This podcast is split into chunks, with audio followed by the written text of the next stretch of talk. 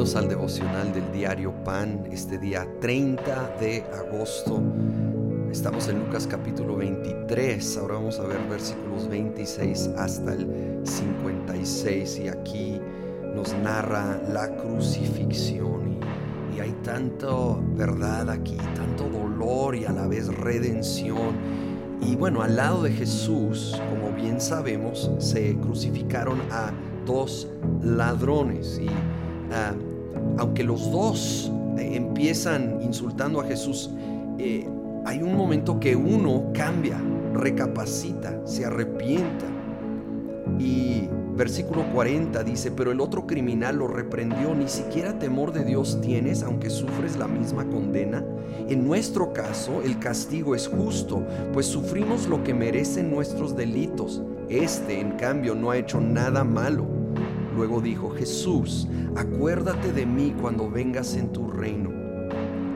Te aseguro que hoy estarás conmigo en el paraíso, le contestó Jesús. Y saben, así como la vez pasada vimos que Barrabás nos representa, aquí vemos que este hombre, este segundo ladrón, nos representa, porque todos hemos pecado y merecemos el castigo. Pero él recapacitó y él reconoció, bien importante, él dice que estaba sufriendo lo que merecían sus delitos, reconoció su pecado. Y en su frase Jesús obviamente detectó arrepentimiento cuando reconoció su pecado y le pidió, acuérdate de mí cuando vengas en tu reino. Estaba reconociendo a Jesús como rey, como Señor. Y Jesús ve eso en estas breves palabras. Arrepentimiento, reconocer a Jesucristo como Rey y Señor. Y entonces Jesús le hace esa increíble promesa. Hoy estarás conmigo en el paraíso. Sin ningún rito, sin cumplir con eh, requisitos. No, solo el corazón rendido en sus últimos momentos. Y esto me da tanta esperanza con personas que tal vez toda su vida rechazan a Jesús, pero Dios da una última oportunidad, lo creo mucho y creo que muchísimos lo aprovechan, tal vez ni siquiera con el tiempo de luego confesarlo a otros.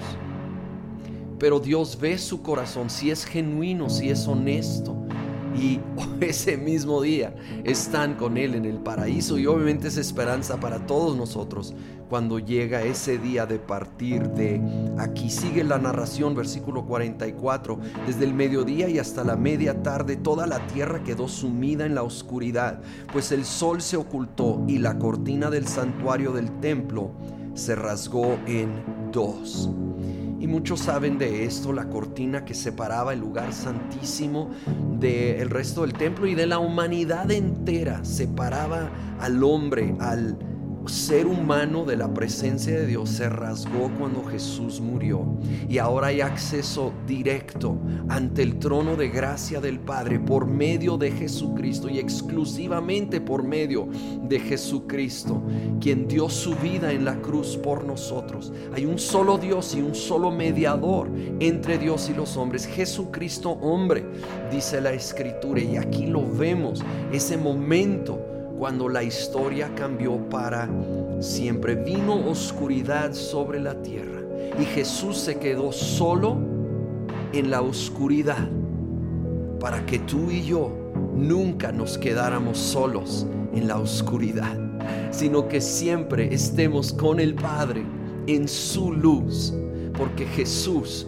tomó ese, esa condena, ese castigo, sufrió ese precio en nuestro lugar.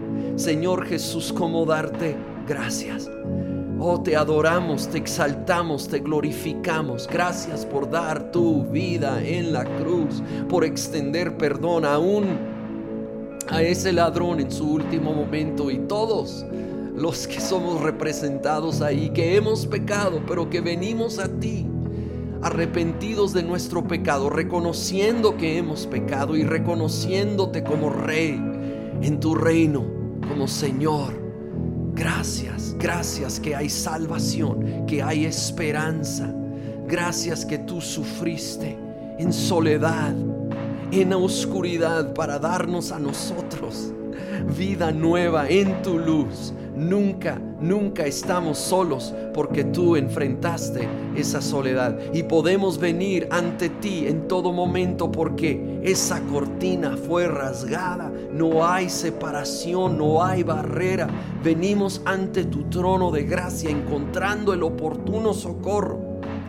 Gracias, te adoramos, te exaltamos en el nombre de Cristo Jesús. Amém.